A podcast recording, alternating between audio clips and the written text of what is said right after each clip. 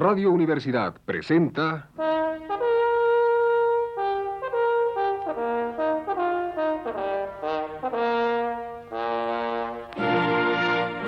Testimonios.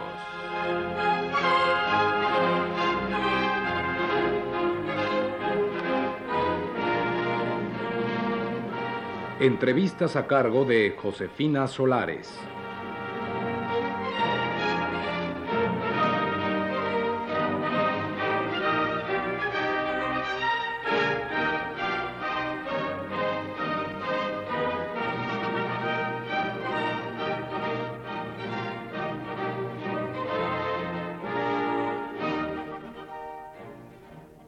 Esta noche está con nosotros el doctor Eric Fromm. Doctor Fromm, el psicoanalista francés Jacques Lacan ha escrito que el hombre es una invención del siglo XVIII, que tenemos que renunciar al concepto humano de la voluntad individual para entender el proceso de la historia. Para Lacan el hombre cae en una red que lo determina de principio a fin. ¿Qué puede decirnos sobre esto? Si es esto lo que dice el doctor Lacan, creo que sencillamente está equivocado. La idea del individuo humano de ninguna manera es tan nueva. Existía en las ideales del budismo, de los profetas, de Cristo, de los filósofos griegos, de los humanistas del Renacimiento. Existía en Marx, en Freud, y tal vez podría mencionar que frecuentemente se ha malentendido a Marx, creyendo que negó el papel del individuo y que fue determinista, en el sentido de creer que las leyes históricas determinan completamente al individuo. Pero el propio Marx dijo, la historia no hace nada, es el hombre quien actúa. La historia, y más específicamente las condiciones económicas y la forma de producir, influyen en el hombre. Sin embargo, él es también el actor, quien en el escenario histórico tiene un papel activo en su destino. Marx como Freud y como Spinoza no tenía un concepto de una determinación completa, como aparentemente lo tiene el doctor Lacan, sino un concepto que yo he llamado alternativismo, es decir, el hombre está determinado hasta cierto punto, pero dispone de un margen de libertad. El grado y la forma de esta libertad marginal depende de muchas circunstancias, pero ante todo de su capacidad crítica, de su insight y penetración en la realidad que le permite ver las causas de los fenómenos y no detenerse en su superficie. La libertad no es una cosa o una substancia, es un estado de ánimo, una manera de ser en el proceso de vivir. Es diferente para cada persona, es diferente en cada momento de la vida de una persona. Y todo acto que debilita la vitalidad e integridad de la persona disminuye su libertad marginal. Y todo acto que lo fortalece la aumenta. Doctor Fromm, se ha criticado la desexualización de su teoría, sobre todo en el complejo de Edipo. ¿No niega con ello los postulados básicos de Freud? El problema aquí es ver cuáles son los postulados básicos de Freud. Y la persona más adecuada para contestar a esta pregunta es el propio Freud. Y, y la ha contestado. Ha dicho que define el psicoanálisis como la aceptación de los conceptos de la represión, es decir, del inconsciente, de la resistencia y de la transferencia.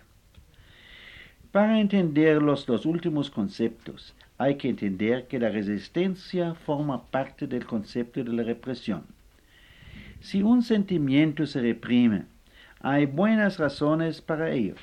Es porque las la persona tiene miedo de estar consciente de este sentimiento. Si tiene miedo, naturalmente se resistirá a la concienciación de aquello que lo asusta, porque es una tendencia humana general querer evitar el miedo. Así que la resistencia es uno de los aspectos del concepto dinámico de la represión. La transferencia es otro aspecto, que es demasiado complicado para tratarse ahora. Pero de todos modos, para Freud el psicoanálisis definía como la búsqueda y el descubrimiento del inconsciente. Además, insistió en que su metapsicología no era más que una hipótesis. El instinto de muerte, por ejemplo, se expresó en la famosa carta a Einstein, diciendo que esas teorías eran especulaciones que no estaban necesariamente en lo cierto. Por lo tanto, toda la idea según la cual se considera que el psicoanálisis está constituido por la aceptación de la teoría del libido es, en mi opinión, un concepto dudoso. A propósito, podría interesarse un suceso reciente. El presidente de la Academia de Psicoanálisis en los Estados Unidos, Dr. Witkover, hizo una encuesta entre miembros de la Asociación Psicoanalítica Internacional. Eso es la asociación importante freudiana, entre sus miembros norteamericanos. Y ante su gran sorpresa, y también la mía, el 50% declaró que no creían en la teoría del libido, ni en el complejo de Edipo. No sé en qué creen, pero de todos modos parece ser compatible ser miembros de la organización ortodoxa sin creer en lo que se supone es el dogma básico del psicoanálisis. Así es que yo me considero freudiano en el sentido científico. Con esto me refiero a que la historia de la ciencia es la historia de revisiones continuas de teorías que sin estar equivocadas eran limitadas, que contenían la verdad de una manera velada o distorsionada. En el momento en que un gran genio ha descubierto una verdad, no puede todavía al mismo tiempo formularla de una manera desarrollada. Esto se debe a que él mismo es un producto de su propio tiempo. Él mismo está sujeto a las condiciones y las ideas de su época y no puede percibir hasta qué punto está condicionado por ellas. En otras palabras, todo autor creador, ya sea en la ciencia o en la filosofía, tiene a su vez que ser analizado no quiere decir con ello analizado en el sentido psicológico habitual, sino en el sentido de examinar a qué grado se da cuenta de qué parte de su teoría es verdaderamente nueva y qué parte de ella es un reflejo de las ideas y del espíritu de su tiempo. El pensador creativo generalmente no se percata de esta distinción y es solamente una o más generaciones más adelante, cuando se puede ver claramente cuál fue realmente su descubrimiento creativo. En el caso de Freud, algunos autores han comentado y discutido hasta qué punto influyeron en su pensamiento la filosofía de sus maestros, los eh, llamados materialistas burgueses de la segunda mitad del siglo XIX o, como se puede ver más claramente, hasta qué punto su psicología de la mujer era una expresión de sus predisposiciones patriarcales, características del ambiente de aquella época.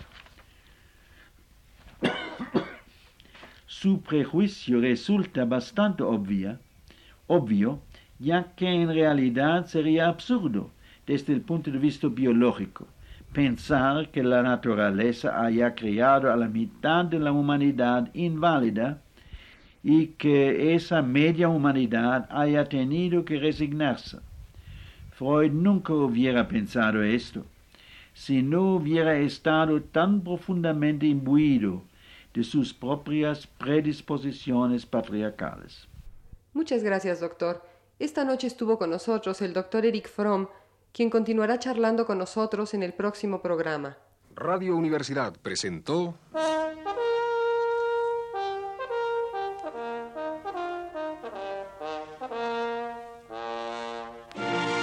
Testimonios.